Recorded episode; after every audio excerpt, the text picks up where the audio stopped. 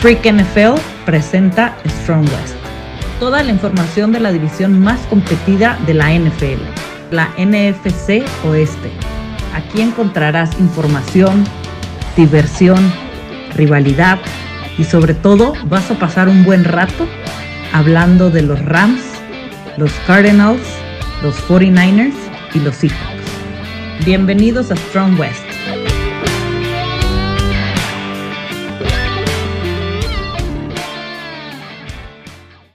Tal amigos? Pues muy buenas noches a todos ustedes. Un placer tenerlos en esta nueva, en esta nueva emisión que tenemos para Freak NFL.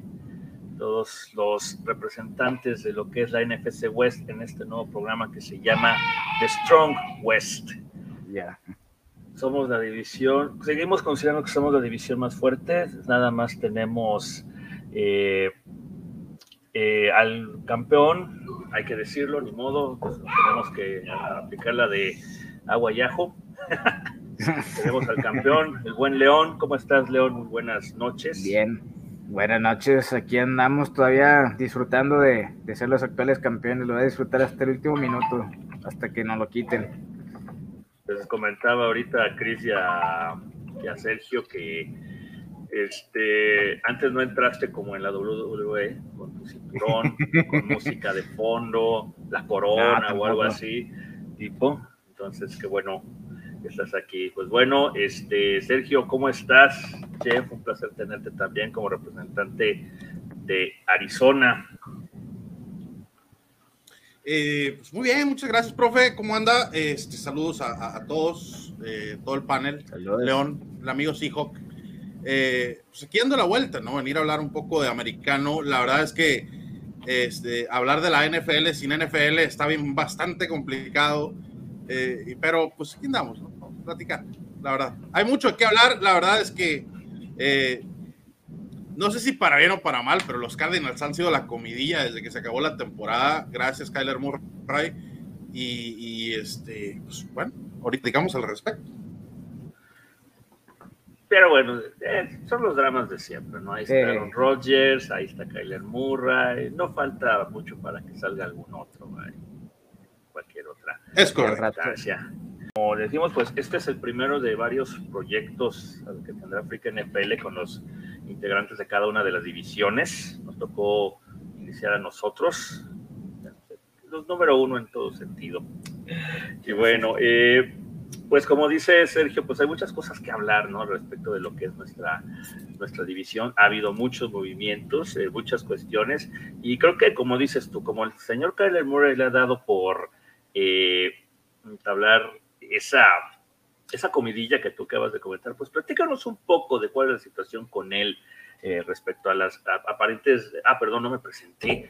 Qué grosero. Yo soy Stani Gareda, el profe Niner, representando a los 49ers de, de San Francisco aquí en Freak NFL. Entonces, pues ya nos presentamos los cuatro equipos, una disculpa. Y bueno, ahora sí, empecemos. Sergio, platícanos la situación de Kyler Murray, qué está pasando con este muchacho.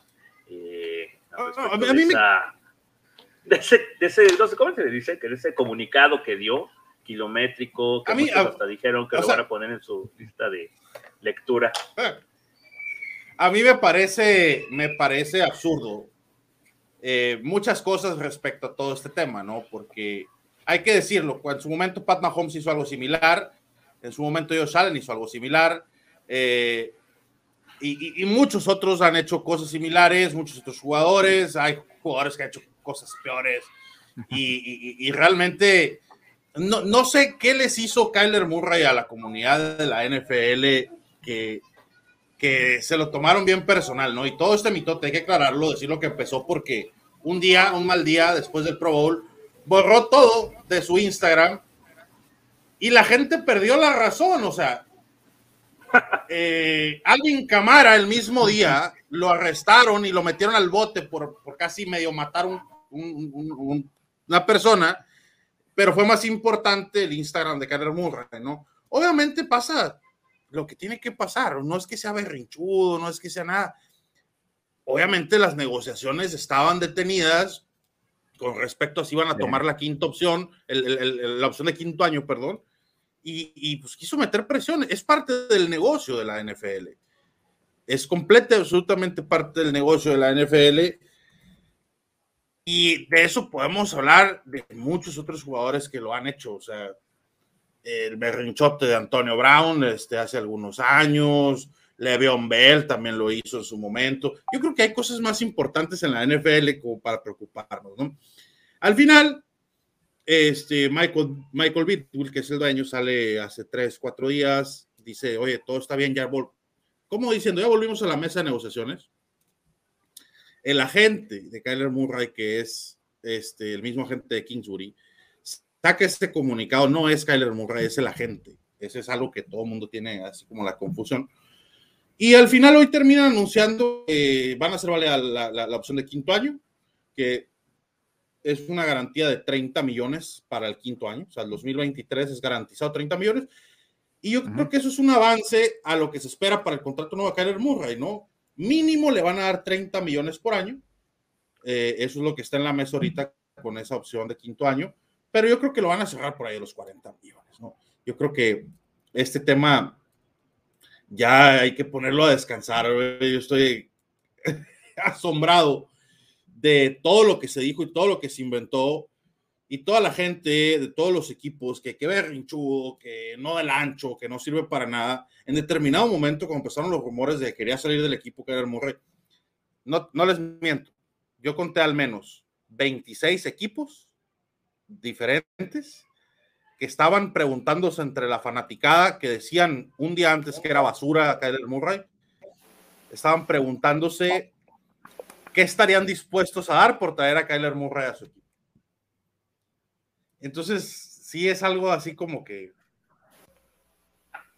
un poco asombroso, ¿no? Entonces, ya chole con el tema de Kyler Murray. Eh, opaca muchas cosas más importantes, como por ejemplo que después de un año de ausencia regresa la NFL a México. Eh, y regresan los Cardenales tal cual, sí después de 17 años regresan los Cardenales.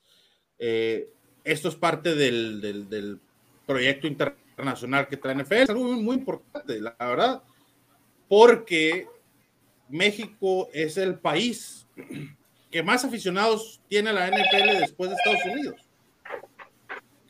Entonces, sí es algo, algo bastante importante que estamos preocupados. ¿Cuánto le van a caer el Murray? Lo que sí quiero aclarar es, Kyler Murray vale 40 millones de dólares o sea, si a Dak Prescott se los lleva, si a Baker Mayfield eso está pidiendo, porque eso está pidiendo Baker Mayfield, si Derek Carr eso está pidiendo, si Lamar Jackson eso está pidiendo, Kyler Murray los vale, sin problema. Eh, y para aquellos que digan que es que no vale eh, dinero de Pat Mahomes ni de Josh Allen, no, no lo vale, pero está muy cerca.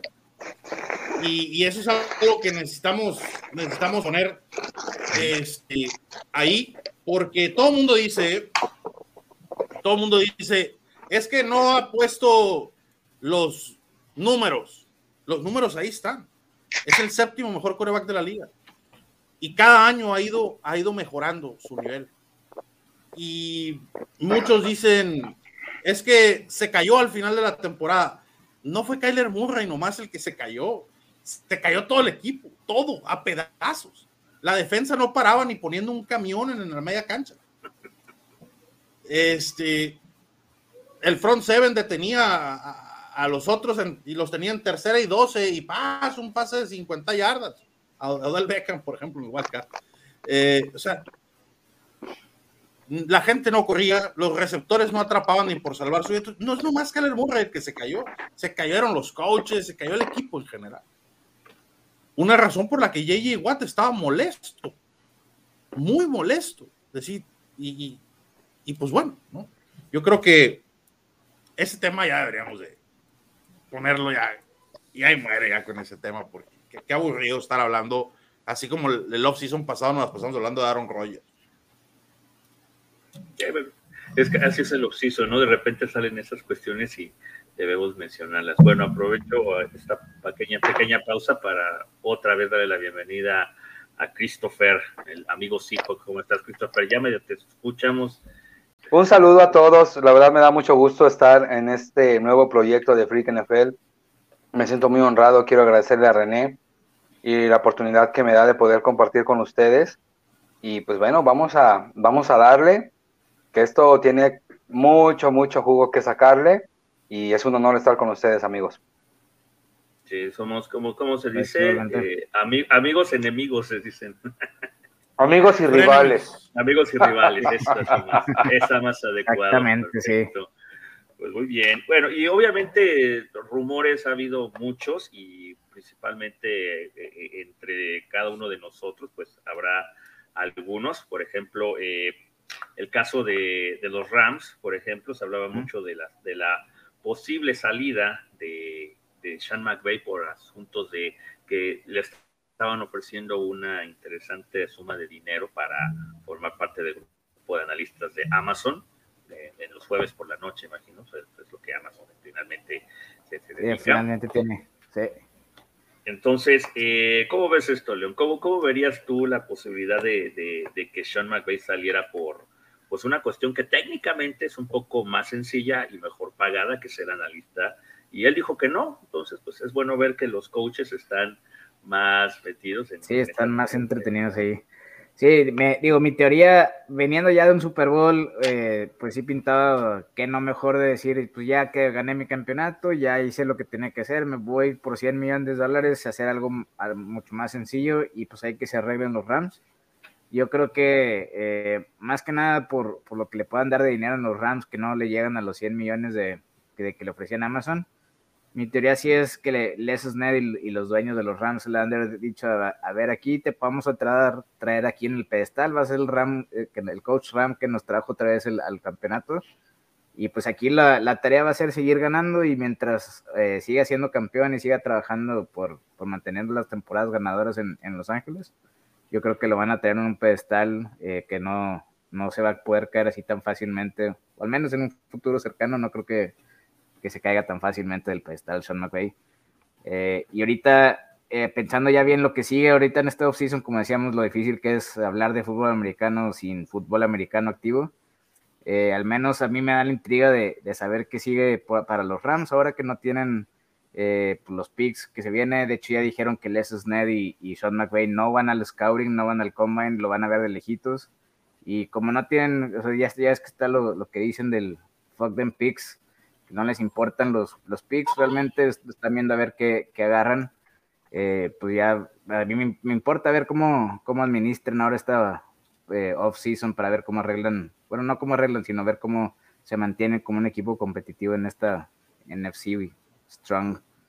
De hecho, este, ninguno de ustedes tienen picks de primera ronda. No, no, nosotros Uy. Sí, la de Rams llega hasta la tercera ronda y, a ver qué, qué, agarra. Esperemos agarremos alguno, alguna joyita de tercera ronda, pero pues sí falta ver eh, qué, se, qué se desarrolla de aquí a que sea el draft.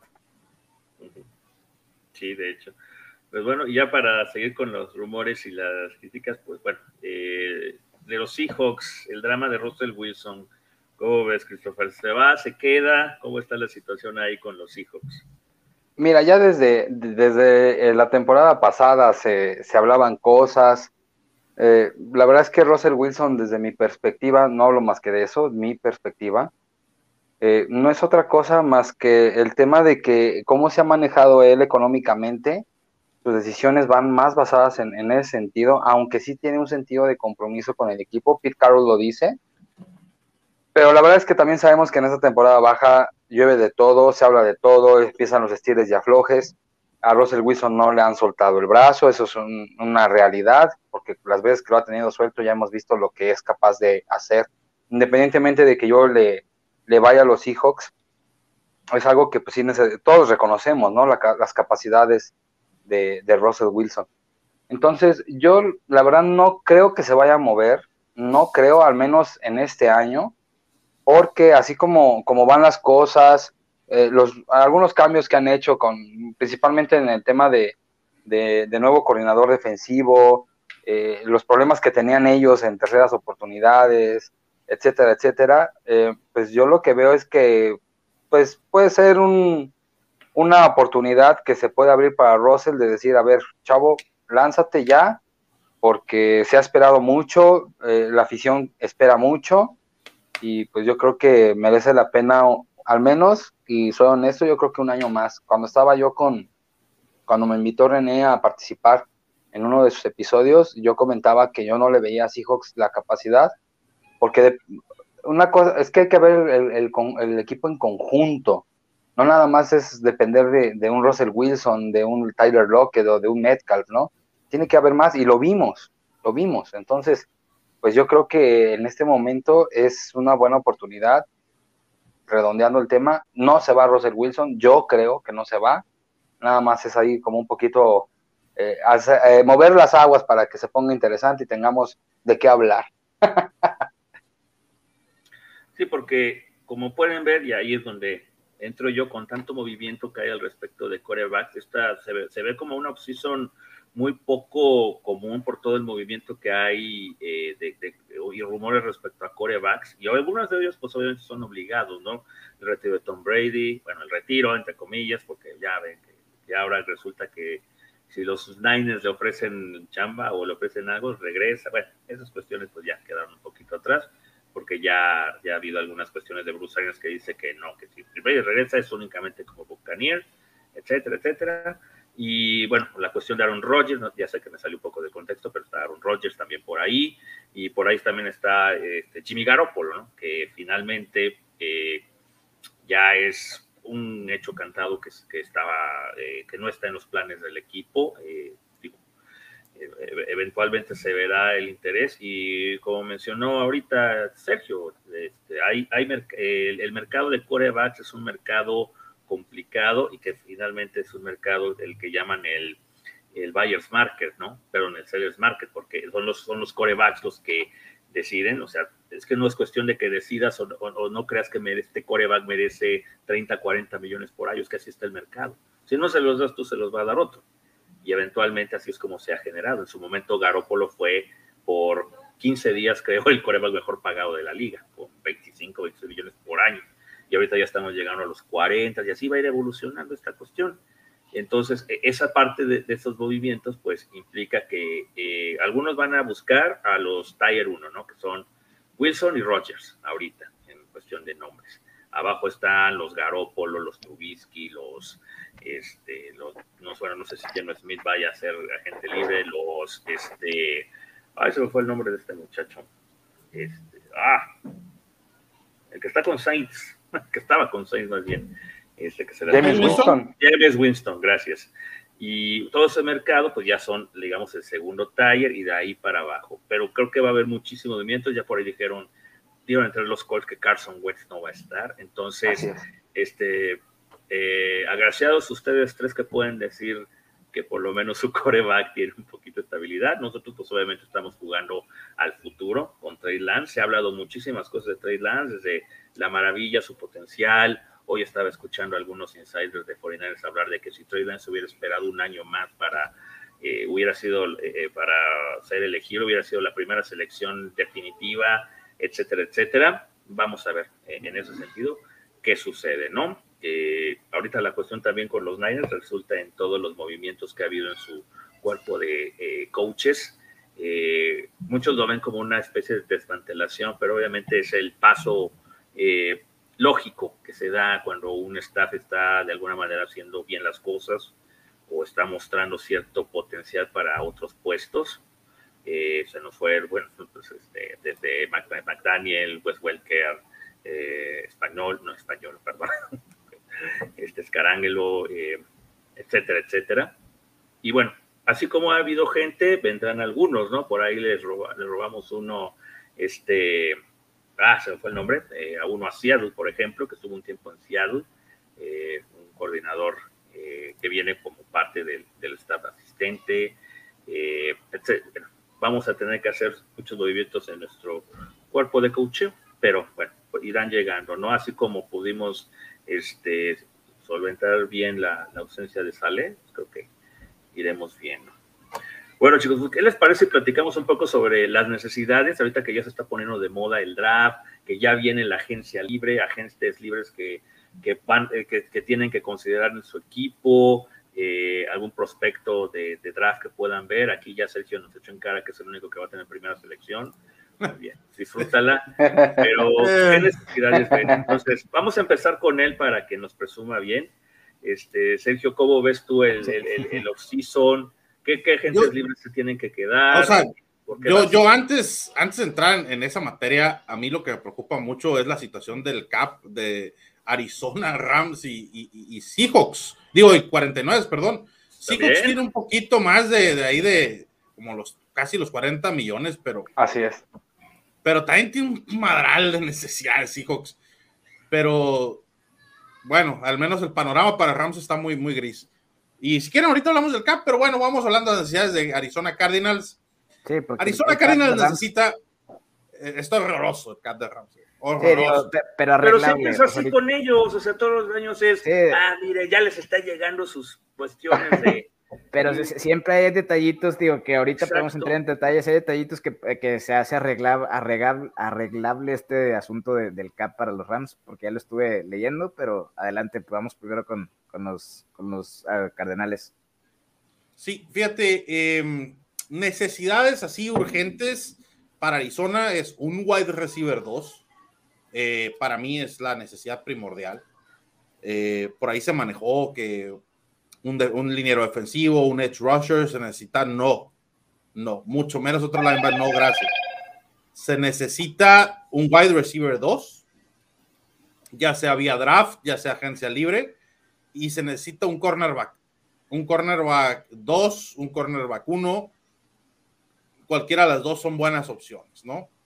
Em, fuera de ahí, yo creo que de las otras necesidades, por ejemplo, la defensiva, porque estoy casi 100% seguro que se va Jordan Phillips, o se puede quedar simplemente que, que su contrato lo haga por el mínimo de veteranos, porque necesita probar demasiadas cosas, Jordan Phillips.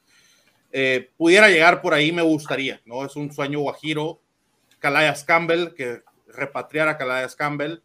También por ahí ha sonado el nombre de Tyran Matthew, repatriarlo a Arizona.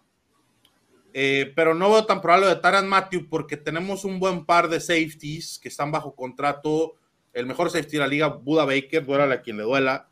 Eh, y la verdad es que su pareja, este Thompson, no canta mal las rancheras, es buenísimo.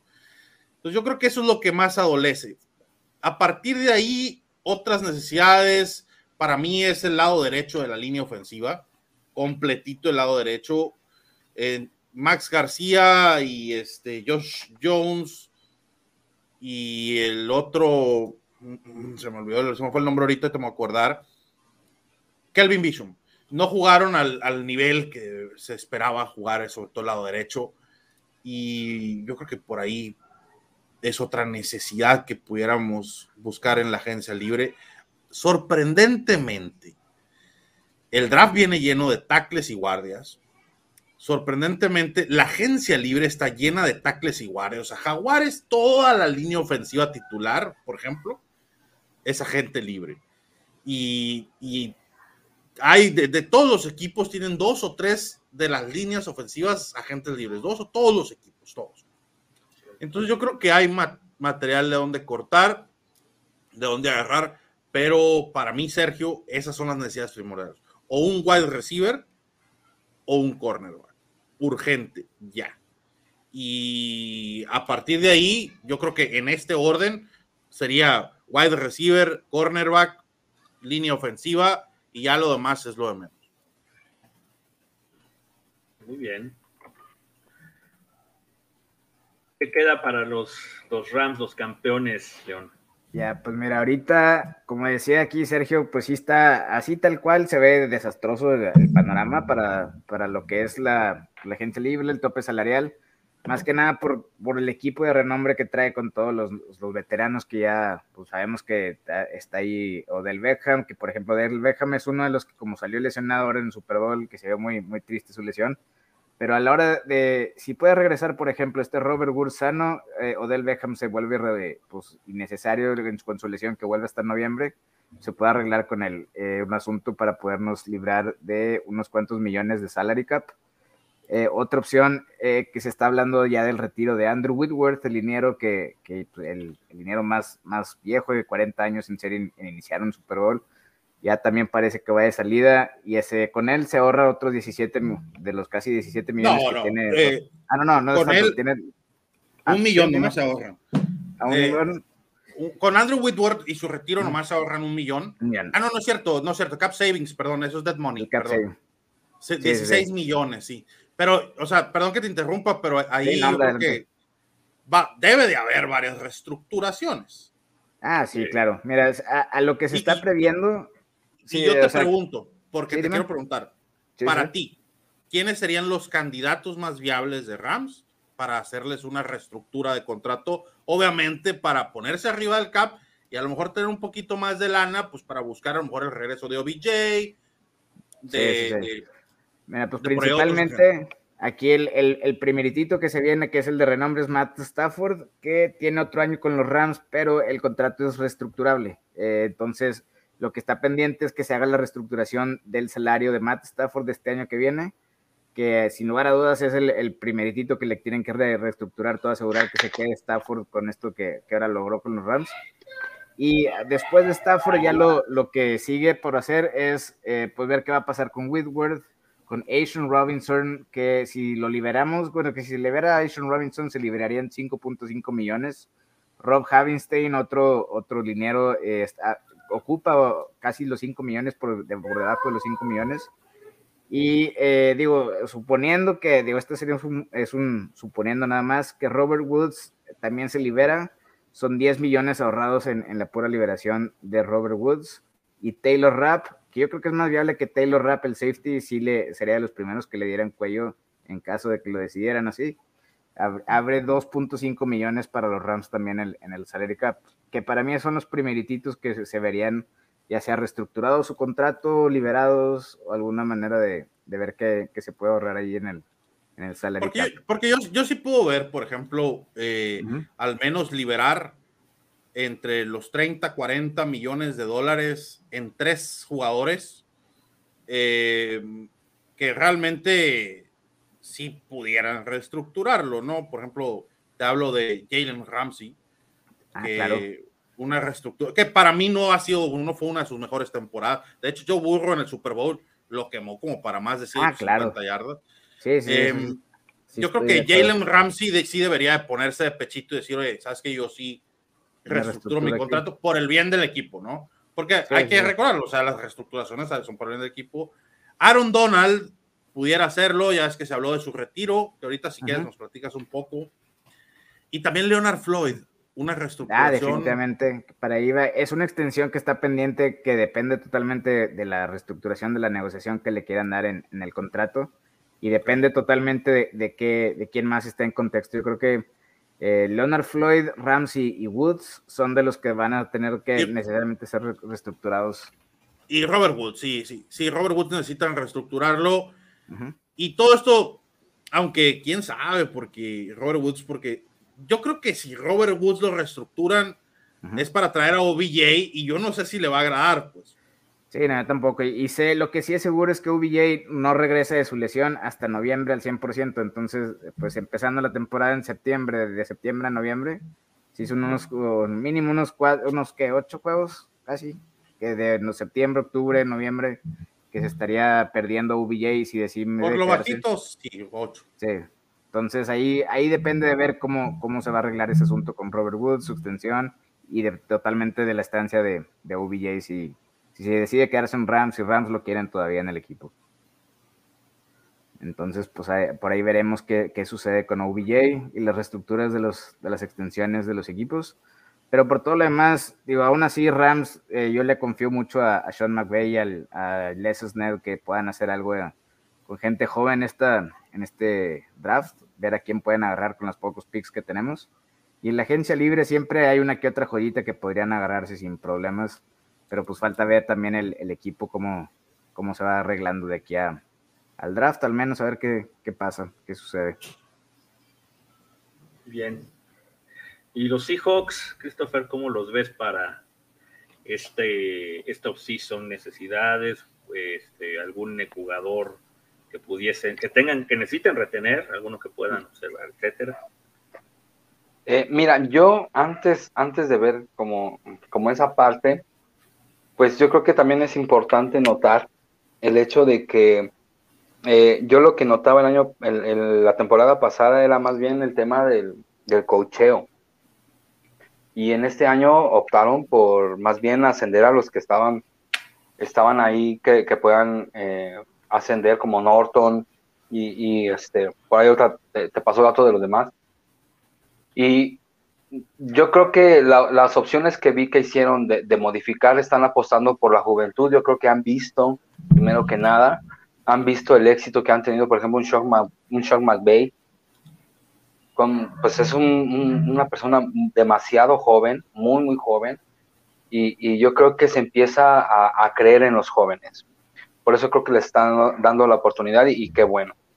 Eh, ya de ahí, si nos vamos al tema de, la nana, pues yo creo que primero que nada me hace pensar en Chris Carson, que por ahí tiene una lanita ahí pendiente, creo que son 6 millones de, dólares de los cuales pueden todavía enriquecer el salary porque tienen ahí a un Rashad Penny que lo vimos y la verdad es que me gustó mucho su desenvolvimiento ahora que regresó de lesión.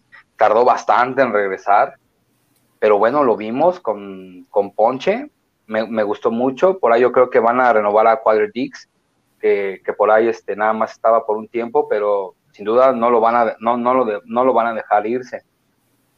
Y yo creo que en ese sentido el hecho de poder ascender a, otros coaches para tomar esa, esa parte de la, de la defensiva, que es principalmente donde pues sufría yo, es mi percepción, donde sufría mucho Seahawks, pues bueno, ahí yo creo que es donde van a, meter lana, pues me gustaría ver a un Terror Amsterdam, a un, bueno, sueño, ¿no? Con un Von Miller que, que nada más lo tuvieron por un año, perdón León, ojalá nos lo puedan soltar y que podamos pagar por él, ¿verdad? Estaría genial poder tener un Brandon Sheriff. Sí, Von Miller es, uno de esos nombres también que está en, veremos si se queda otro año. Está en veremos, exactamente, ¿no? Un Chandler Jones. Entonces, hay, hay como varios. E, el tema de aquí es que es como difícil ver qué van a, qué van a decidir ahora con este, con estos nuevos eh, coaches que ascienden, porque eh, probablemente ellos puedan ver más bien que el tema de ayer era un tema más bien, yo siento, mi percepción es que era un tema más de coacheo eh, decisiones que, no se entendían, decisiones que decías tú, oye, güey, ¿cómo haces? Bueno, perdón amigos, pero ya estoy sacando aquí mis, mis enojos, mi, neurosis. De una vez aprovecho aquí para sacar mis enojos con los hijos. Entonces, yo creo que va a ir un poquito en esa línea, ¿no? Ver qué del salary cap, qué de los jugadores que, que tienen y que valga la pena renovarlo van a hacer. Yo, sinceramente, no creo que renueven a Chris Carson. Ha tenido problemas del cuello creo que es alguien que se va, o otro, otra, otros seis milloncitos más al salary cap, pues para poder retener a, temas de, defensiva principalmente, ¿no? Ya obviamente ya se acabó la, legión del boom desde hace mucho tiempo y creo que se tienen expectativas de que, de que pueda también tener esa parte reforzada, ¿no? Muy bien. Ahorita, bueno, revisando el famoso OTC, pues noté que el único que tiene números negros, o sea, que están saldo positivo, son los Seahawks, que andan por ahí de los 30 millones, no están tan mal como, como así pensábamos. Está, entonces sí tienen dinero para gastar y si hacen buenos recortes, así como dices, contratos pesados como el de Chris Carson, pueden todavía abrir más y conseguir un par de buenos, eh, ¿cómo se llama? De buenos agentes libres que vengan y apoyen, ¿no? Sobre todo en, la secundaria. ¿Sabes qué, profe? Qué chulada tienen los Seahawks que ese cap space que tienen libre es solo 49 jugadores. Ah. O, sea, están muy bien. Así es. O sea, tienen campo para cuatro jugadores más todavía eh, y, tienen dinero de sobra. A diferencia, por ejemplo, déjame te digo, los Rams, por ejemplo. Oh, bueno. Que, tienen 60 jugadores en el roster y aún así están 21 millones de dólares abajo del abajo del cap.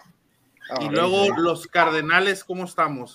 Eh, ¿Cuántos jugadores Pero ustedes no están tan mal, están abajito como un milloncito nada más.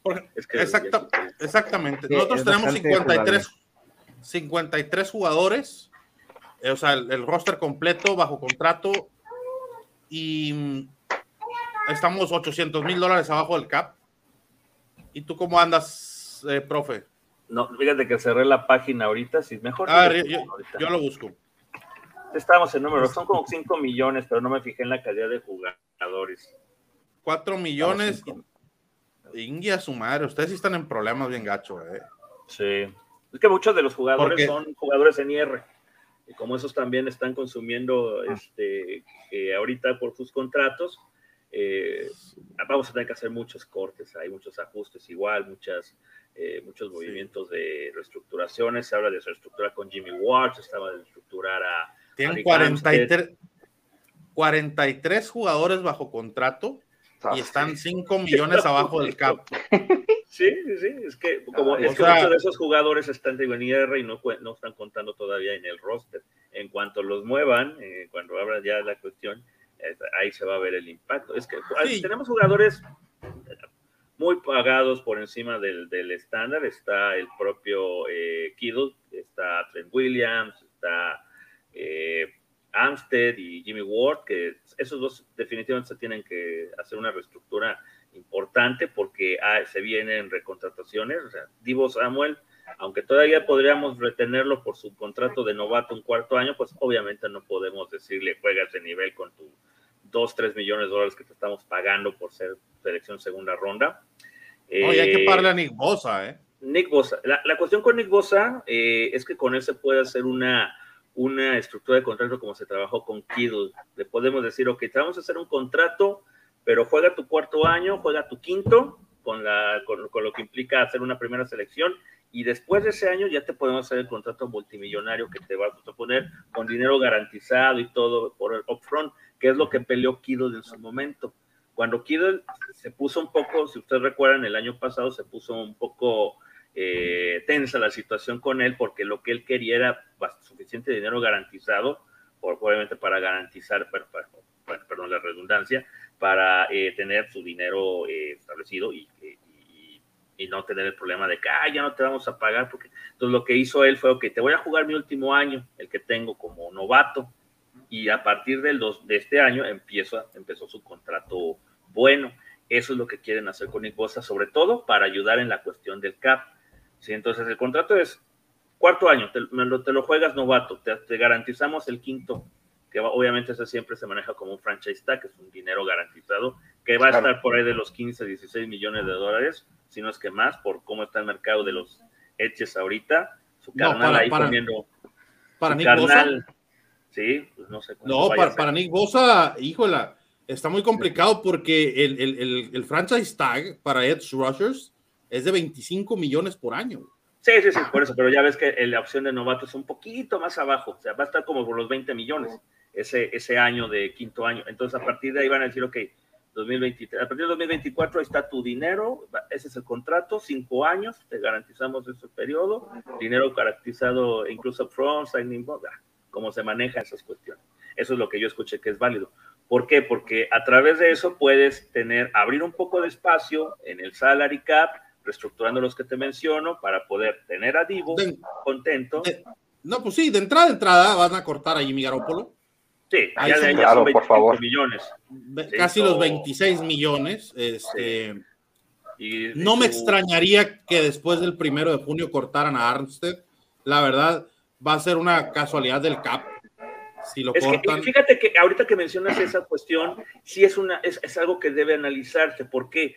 Porque tenemos tres interiores, tres jugadores interiores que tienen un importante peso específico. Uno no lo tiene todavía en el cap, que es Jamon Kinlo. Ya Jamon Kinlo finalmente se trajo para ser un jugador interior. Ahí está DJ Jones, que es un jugador muy, rentable, que te puede salir mucho más barato de lo que te está saliendo Amstead. Ya son dos jugadores interiores de calidad dentro de un esquema 4-3, que es el que manejamos. Entonces, Amstead lo quieren, lo fuerza perdón, mucho a jugar por fuera. Y entonces ya también tenemos muchos jugadores que han podido trabajar por fuera, eh, Arden Key, este, el propio eh, Omeni el que nos trajimos de Houston. Entonces son jugadores eh, que tienen una buena acción. Entonces sí se ha platicado mucho acerca de la posibilidad de ver eh, no, el corte o reestructuración. Yo creo que esa va a ser su opción. O reestructuras o te vamos a tener que dejar ir. Sí, no recuerdo bien cuál es el impacto post primero de junio de, de pero es, es, una opción así que se ha manejado muy abajo del agua, que no se, no se ha hablado mucho precisamente porque no se, no se sabe bien cuál, bueno, sí se sabe, pero... El post primero de junio es, sí, porque pre no se puede, el post primero de junio es un, te deja 5 millones de dinero muerto y 15 millones te libera de, de, de espacio. Es, un excelente dinero. Entonces, esa va a ser la cuestión para Yo creo que te vamos a tener o reestructuras o te cortamos, man. Porque la reestructuración nomás les libera 9 millones, casi los 10. Alguien que pudiera ser también una, un cap casualty, pero vía trade, puede ser Trent Williams. Trent Williams te dejaría muy, poca muy poca lana de dinero muerto.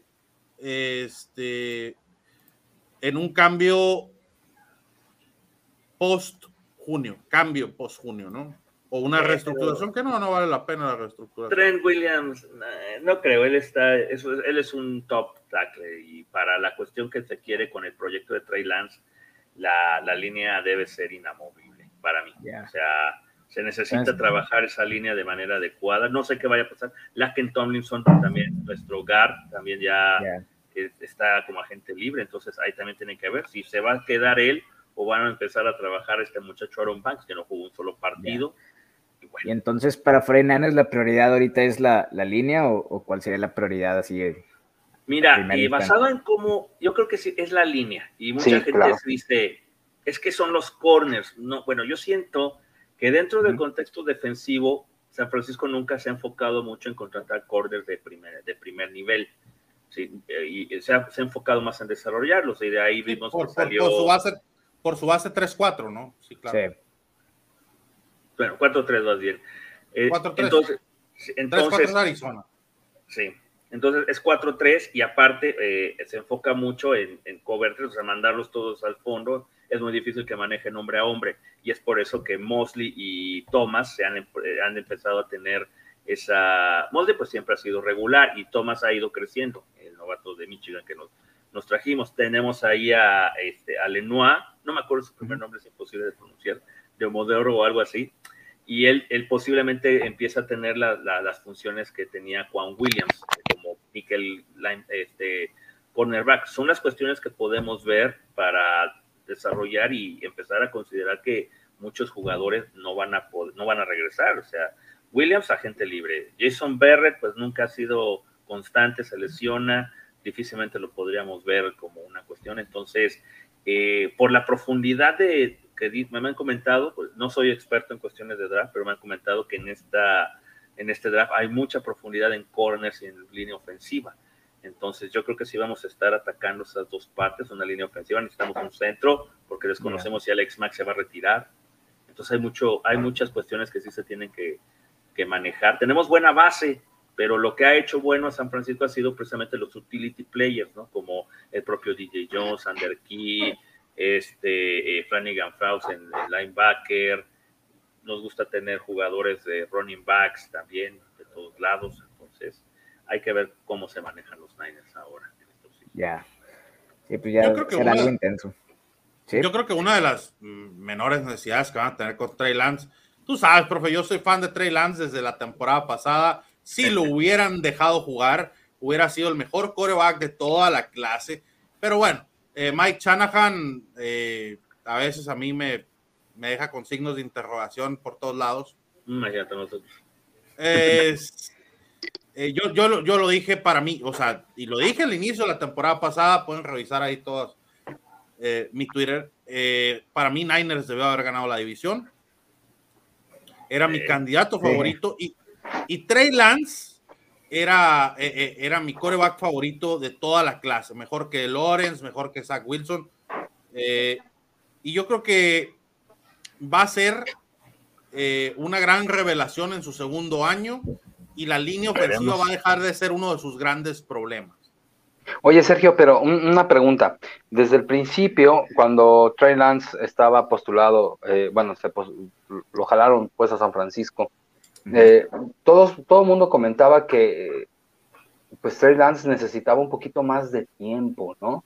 yo, te preguntaría, ¿qué es aquello que tú no, notas o notaste como para que Trey Lance pudiera empezar desde un inicio y ser ese jugador revelación que, que, tú comentas, porque sinceramente yo también notaba que, le faltaba un poco más de fogueo.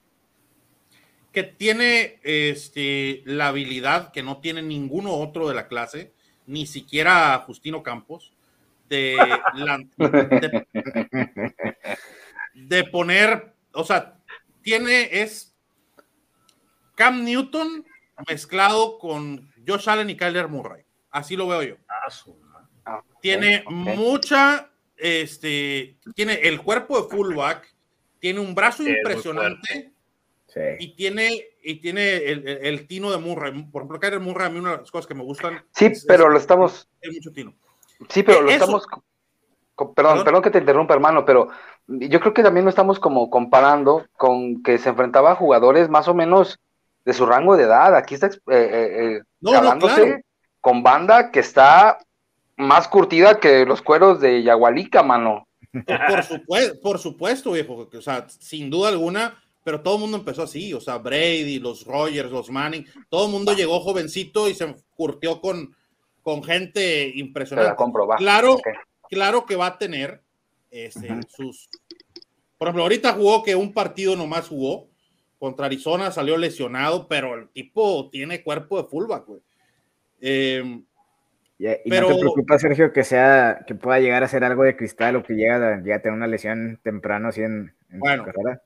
Es que si vieras cómo se lesionó en el partido contra Cardinals, dirías, no mames, ¿cómo no se murió? O sea, sí, me explico. o sea, eh, la verdad es que quiere él correr a la línea de, anotación y en la línea de anotación lo recibe un safety y un linebacker golpe hombro contra hombro. Hombro con hombro. No sé, y se quedó a nada de anotar, o sea, se quedó a centímetros de anotar.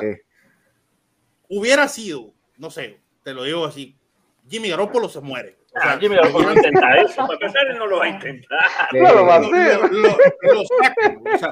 son cosas que yo veo, güey. O sea, por ejemplo, yo veo Josh Allen. ¿Cuál fue mi jugada favorita toda la temporada de la NFL? No me lo van a creer. Fue Josh Allen lesionando un linebacker. Sí, sí, sí. Sí me acuerdo o sea, un coreback lesionando linebackers, o sea, no está bien. Es rarísimo, sí, es rarísimo que suceda algo así. Son de las cosas que yo veo en Trey, Lance. Quizás tenga que madurar, probablemente, como todo jugador chavito de 21, 22 años, tiene que madurar. Hay, tiempo de maduración, pero sí. sí lo curioso es que Trey Lance es menor que casi todos los, los, corebacks que están en esta clase de NFL. Eso, eso también lo, vi el dato. Trey Lance ahorita es más joven que cualquiera de los de la clase Ahora, de atrás.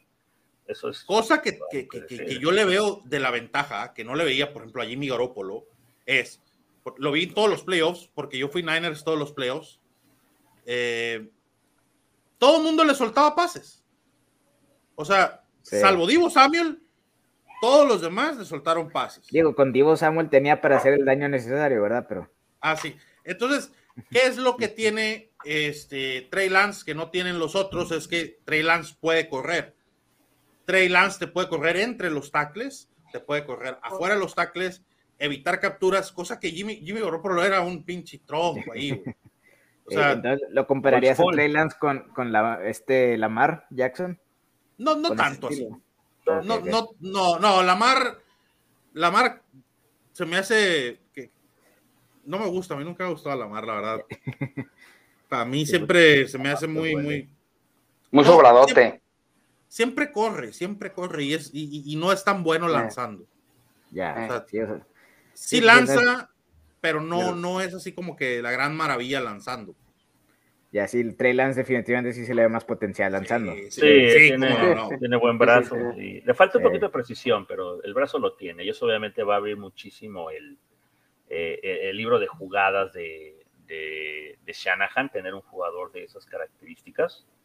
Eh, ya lo vimos, digamos, en menor medida cuando estaba en Houston, cuando estaba en Washington, que tuvo a, digamos, a Matt Schaub o a, o a Kirk Cousins en su momento, que, o a Matt Ryan, incluso cuando tiene una buena combinación, sabe sacar provecho del de, talento de los eh, corebacks. Vamos a ver, no se le da mucho el desarrollo de jugadores de, de coreback, entonces vamos a ver si con Trey Lance tiene ahí un proyecto. Ese proyecto de alguna manera también le gana tiempo para tener el éxito que se espera de él dentro de los 49ers, porque obviamente ahorita también se habla mucho de debemos despedir a Shanahan. Entonces, bueno, algunas cuestiones se piensan en un extremo, porque es un coach que no sabe ganar. Bueno, a muchos coaches les tomó tiempo ganar. Eh, si no, pregúntale aquí a nuestro amigo León. Le tomó un tiempecito a McVeigh este, encontrar el, Yo creo que a todos, a todos, ¿no? O sea, yo creo que lo de Shanahan al inicio de su carrera, que llegaron hasta el, hasta el Super Bowl y lo perdieron, este, fue, no, no voy a decir que chiripa porque era un gran equipo, pero, pero sí fue, sí tuvo la, esa, esa suerte, ¿no? Porque hay que estar de acuerdo en algo. Y, muchos, muchos me dicen, este, no, es que todo es talento. No, no es talento. No es todo 100% talento. Se te tienen que alinear los pinches astros para llegar, güey. O sea, vean los 49, güey, contra el juego contra Green Bay, se le alinearon los pinches astros, güey. Sí. Faltaba un pinche minuto y yo estaba ya, esta mamá se acabó y luego viene la patada bloqueada del touchdown y dice, se alinearon Sí, cabrón, no manches. O sea, Rams casi, o sea, hizo todo lo posible para perder contra Bucaneros, güey, y al final se le alinearon los astros, güey. Y ahí va ganando, sí, totalmente estaba pensando justo en ese juego. Entonces sí También, pues, también le, dropean una intercepción a Matt Stafford, pues también son cuestiones. Eh. Oye, pero hablando, hablando de Matt Stafford, yo quisiera aprovechar para decir que a mí me dio mucho gusto cuando Stafford llegó a Rams, porque yo siento que, que merecía esta oportunidad. Eh, no sé si sea el, tipo de, el, tipo de, el tipo de afecto que le tengo, eh, su historia familiar, el tema de su esposa. Eh, Sí, como que querías Me dio mucho gusto que, llegara llegara Rams y, verlo campeón. Neta, me da gusto. O sea, yo, yo celebraba que Stafford estuviera en Rams y quiero aprovechar para una vez decirlo. Qué bueno. Ahí están todos los Detroit Rams. No sé si camisas que los Detroit Rams. Esa, esa estuvo buena, ¿eh? Se acabó la Vox Pats Nation y empezó la, la, la, Detroit, Rams, Nation. Detroit Rams Nation. No, me encantó. Esa, esa puntada me encantó de esos cambios. Sí, está buena. Se encuentra una, sí me la voy a comprar. Fíjate que. Todo el mundo dice que, soy RAM de closet. Fíjate que a mí me pareció. un 49 del profe 49 tengo una, tengo, esa anécdota se las cuento, es rápida. Sí. Eh, yo tengo una foto autografiada de Todd Gurley cuando estaba en los Rams. Que, mira. Y yo tengo un jersey de Aaron Donald. Ya, ah, yo te entré, este es el de Aaron Donald de allá. No, a, yo, yo, a mí me llegan a regalar algo de ustedes y lo quemo, güey. O sea, sin Mejor véndenoslo, Chihuahua, saca provecho. Qué malo. Pero yo sí yo tengo problemas. Eh. tengo problemas porque mi, mi, familia son cowboys, güey. Yo tengo la, la, la, primera rivalidad de ah, Cardinals fueron los Cowboys. Entonces el otro día. Estar de acuerdo en que los Cowboys van a al inicio de temporada mi papá consiguió, consiguió por ahí un vaso de Cowboys y se lo trajo uno de mis hijos. Y ahí lo tengo, güey. Es el que toma chocomil todas las mañanas mis hijos, güey. Y yo, estoy infartado. Pero yo quería decir ahorita que más que Matthew Stafford, a mí de quien me dio mucho gusto fue de Eric Whittle.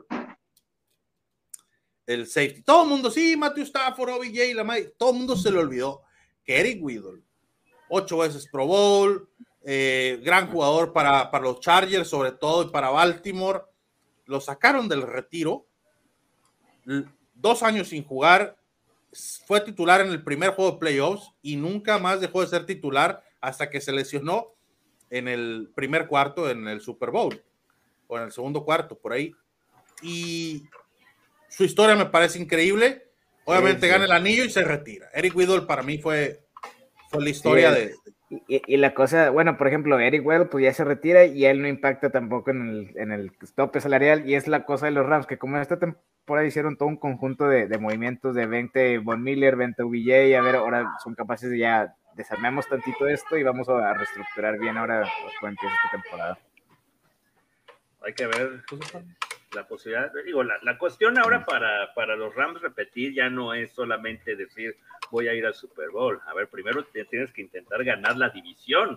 La división va a regresar y va a regresar muy fuerte. Van a llegar los, ya los renovados, ya los Cardinals renovados, los Niners renovados. Va a ser, va a ser, un, va a ser una división muy interesante. Sí, sí, sí. De hecho, leía por, por, Twitter ahí, no, nada más lo quería comentar, de me pueden caer gordos los tres equipos por ser los rivales de división, pero al mismo tiempo, si alguien dice algo en contra de, de, la división oeste de la NFC, la voy a defender a madres por ser la más, la más, eh, la más ah, intensa. Sí, pasamos mucho tiempo siendo una división bastante malita. Eh, todo por prácticamente la, la, década pasada del 2000 en adelante. Ya esta era prácticamente los, los, Rams que ganaron por ahí el Super Bowl en el 2000.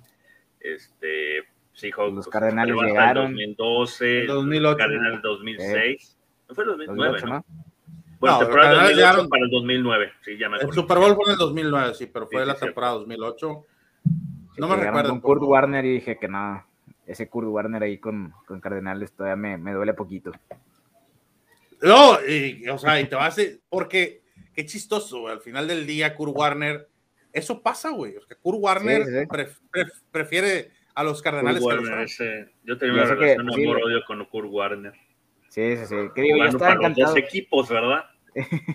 De hecho, Kurt Warner entró al Salón de la Fama como Cardenal, no, no como Ram. No como Ram. Ah, sí es lo que también ahí fue la, terminada encajada de, la espina ahí. Pudo ser el primer coreback en ganar Super Bowl con dos equipos diferentes. Eh, eh. Lástima. Y luego Carson Palmer, con Carson Palmer pasó exactamente lo mismo. Hay una entrevista que ve al inicio de temporada, lo están entrevistando, está en su casa y creo, no, era, iba como 4-0 el equipo, 5-0 iba eh, Arizona y le hacen la entrevista a Carson Palmer. No, dice, y nosotros, dice, así, nosotros tenemos todo para, para llegar lejos, dice Carlos dice el entrevistador. ¿Cómo que nosotros? Sí, le dice nosotros. Pero también dices nosotros cuando hablas de los Bengals. No, nosotros los Cardenales, dice. Mis hijos tienen playeras, mis jerseys de Cardenales y los domingos se las ponen para ver los partidos y yo me considero Cardenal. ¿Qué habrá pasado? ¿Qué pleito habrá habido con las directivas que dejaron de querer a esos equipos? Nunca sabremos, la verdad. Es que los Bengals, pues antes era medio ahorita pues ya afortunadamente ya, ya están empezando a mejorar. ya están haciendo ahora, ya, ellos eran los que faltaban para hacer esa norte también muy competitiva. Se va a poner sumamente interesante. La norte también. No, yo creo que la norte va a entrar en un... Todavía más para abajo, sí. Sí, sí. mira, todos los años, al igual que con los Cowboys, yo no sé si ustedes se han dado cuenta, nos venden a los Browns. Como la ah, caca menos apestosa de la NFL, ¿no? este es el año de los Browns. y, honesto, de este es el año, pues y así se van este, año tras ah, año. Entonces, eh, Steelers va a entrar una reconstrucción, aunque no lo quieran aceptar los Steelers, eh, va a entrar una reconstrucción chida, porque le hace falta muchas piezas, va a entrar una reconstrucción. Entonces, yo creo que Bengals va a quedar dominando esa porque Baltimore también como que está ya muy viejo en el equipo y necesita renovar. Pensaba que era lo fuerte, pero no. Entonces, yo sí creo, por ejemplo, la AFC South va a ser malísima otro año con otro año. La las NFC dos del sur. sí, las dos del sur. No veo para dónde. Como que después Brady, ya los Bucks a ver qué hacen. Pero yo sí veo la NFC West como todos los años la veo muy competitiva. Sí. Siempre y cuando a Russell Wilson le traigan línea ofensiva. Eh, no, se saca cosas de la chistera. Eh. Sí. E-, ese es el problema. yo siento que juegos que, que, perdieron con Geno, Rose los hubiera sacado. Sí, pero ese, es que ese es el problema. Eh, volvemos un poquito al tema, ¿no? Es cuando dependes de las genialidades que pueda hacer tu coreback y omites cuidar la línea, ahí está, o sea, en el pecado llevas la penitencia, ¿no? O sea, confías y lo dejas a la buena de Dios, pues ahí están las consecuencias, ¿no? Yo es algo que en lo que estoy en desacuerdo con muchas, muchas cosas de las que se hacen en la actualidad en la NFL. Sobre todo ahorita que estamos hablando del contrato de Kyler, yo no estoy de acuerdo en que los jugadores, o sea, entiendo el por qué los jugadores piden tanta lana, ¿no? Entiendo que sus carreras laborales son muy cortas, entiendo que, que quieren la lana ya, ya, ya, ya, ya, entiendo esa parte, pero si tu verdadera meta en la vida como jugador de NFL es un anillo, pues hay que hacer sacrificios. ¿Por qué Tom Brady, por ejemplo, logró tener un, equipo competitivo en Bucaneros? Porque pidió menos lana para que le trajeran jugadores. Yo creo que por ahí va el rollo, ¿no? Entonces sí. Sí. Pues es precisamente la cuestión de la óptica, ¿no? O sea, la perspectiva del jugador es, quiero lana, llegan y, los empiezas a ver, luego, luego a ponerse bien divos y todo el rollo, pues son cosas que, están de, manifiesto. Yo creo que son pocos los jugadores que dicen realmente cuál es el sentido del, del fútbol americano. Y, y desde ahí nos vamos al colegial. ¿A cuántos jugadores se llevan al colegial que obviamente les da una lana por abajo, porque ustedes, y yo sabemos que se mueve muchísima lana en el colegial. Ahorita ya nada más, ahorita ya lo hicieron este, legal y oficial, ¿no? Pero, Justamente eso estaba pensando porque dicen, siempre dicen, no, no, es que no se les paga, no se les da patrocinios y nada. Por favor. y ves a los jugadores, güey, llegando al draft con sus trajes Pierre Cardin, güey, de 10 mil dólares, güey, ocho cadenas de oro, más anillos que la joyera de la esquina, güey, o sea, son, patrocinios. Son Y dices, güey, o sea, ni el Chapo Guzmán, güey, o sea, a, o sea, a huevito que les pasan una feria y buena claro. por abajo de la... Claro que sí un jugador de universidad, güey, no va a andar con ocho cadenas de 24 quilates güey. Por favor. Y, menos es uno de los becados que muy apenas si llegó por beca a la universidad. Sí. Exacto, exacto. entonces, si de ahí nos vamos con el tema de que se mueve el tema del varo, yo creo que se puede perder el sentido de realmente lo que, lo que significa ganar un Super Bowl, ¿no? O sea, yo te puedo asegurar, digo, quizás estoy pecando de, de, de soberbio o no sé de qué, de pensar que son pocos realmente los que quieren, cuando llegan, el anhelo de decir, quiero ganar un anillo de Super Bowl. Y lo vemos desde el tema de cuando empiezan a pelear los contratos y cuando hacen sus holdouts y todo eso. Ahí lo vemos.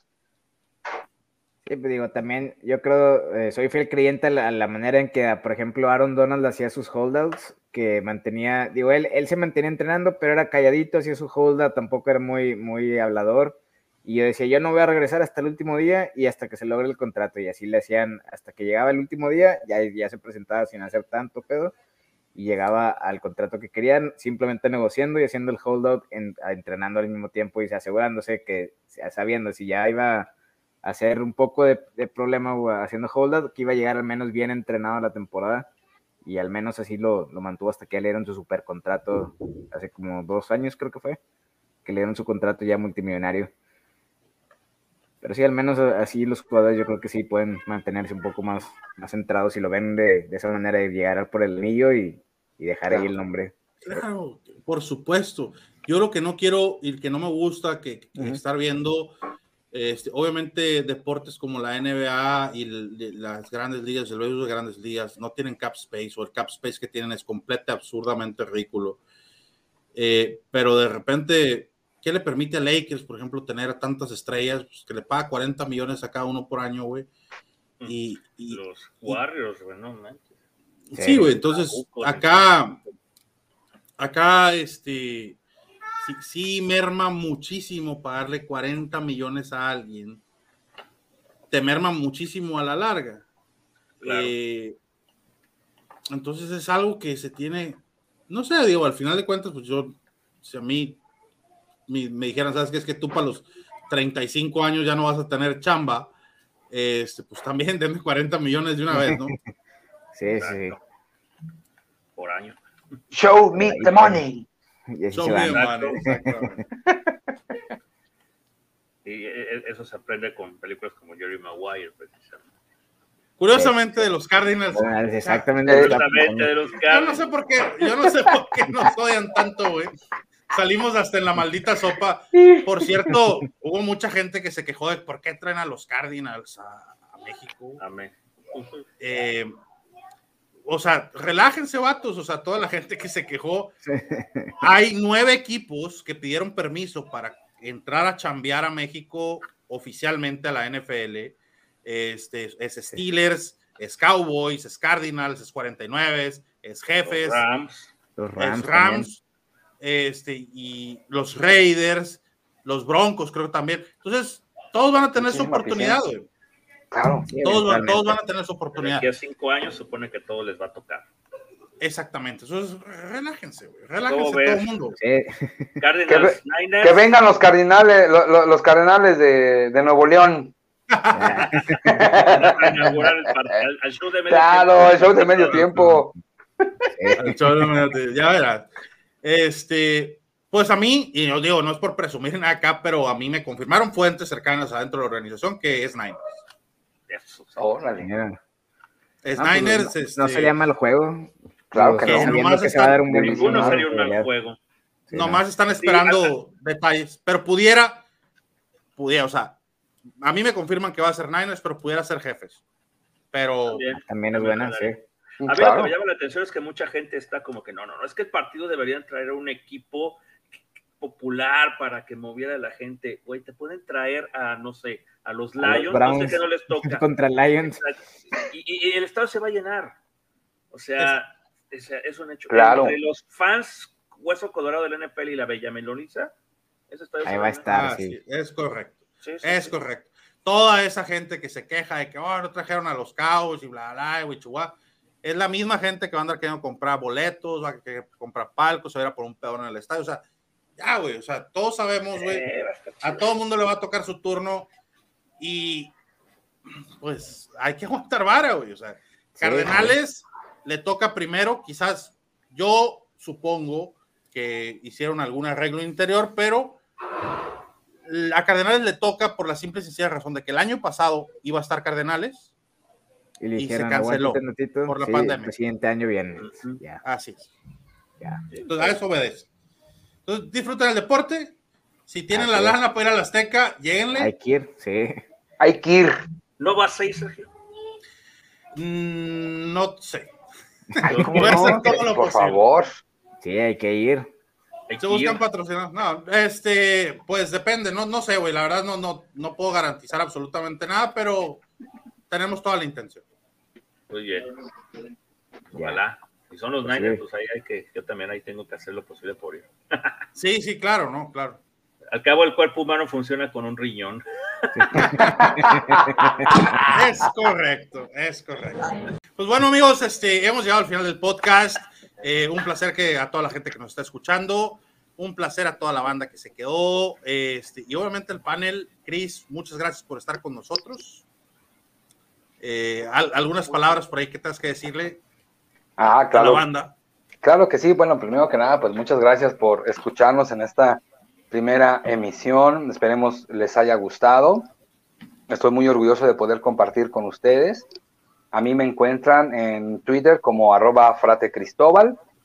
Y pues por ahí aprovecho para hacer el comercial de un proyectito que tengo del podcast de Conexión Fantasy, donde ahí hablamos eh, los fans del, del Fantasy Fútbol, ahí compartimos también si nos quieren escuchar por ahí andamos. Eh, ha sido un placer estar con ustedes. Les mando un abrazo, amigos y rivales.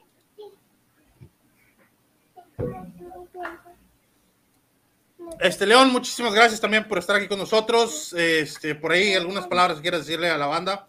No, hombre, encantado de estar aquí y gracias a todos los que nos escuchan. Eh, aquí vamos a estar eh, siempre platicando, como dice Chris, tal vez amigos y rivales, pero siempre dispuestos a hablar de la NFL y nuestros equipos y obviamente...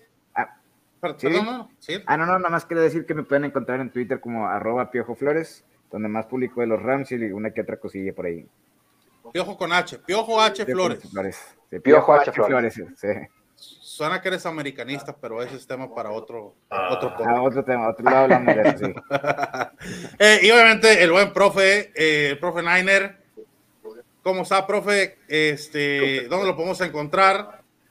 Pues muchas gracias ah, por, la invitación a hacer este proyecto.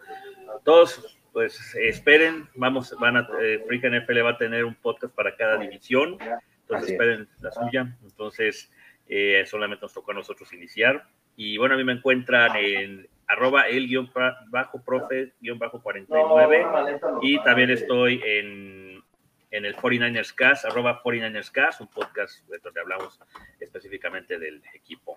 Que la pasen muy bien. Buena semana.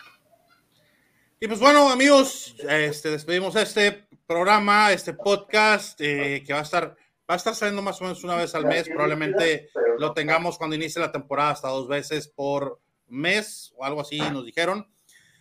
Yo soy el chef Sergio, me encuentran en arroba Sergio Nafarrate en Twitter, es probablemente la única red social que verdaderamente uso. Eh, siempre estoy buscando haters nuevos, por favor, pásenle, los invito. Eh, y obviamente, aparte de aquí en Freak NFL, donde escribo una columna semanalmente, me pueden encontrar siempre en Fútbol para Futboleros. Eh, somos la basura de los podcasts, la pelusa, los malqueridos, donde nadie nos quiere, no nos importa. por ahí los vemos. Esto ha sido el podcast de, de Strong West por parte de freaknfl.com. Nos vemos. A la próxima. Saludos, banda. Go Niners. Ay, Dios.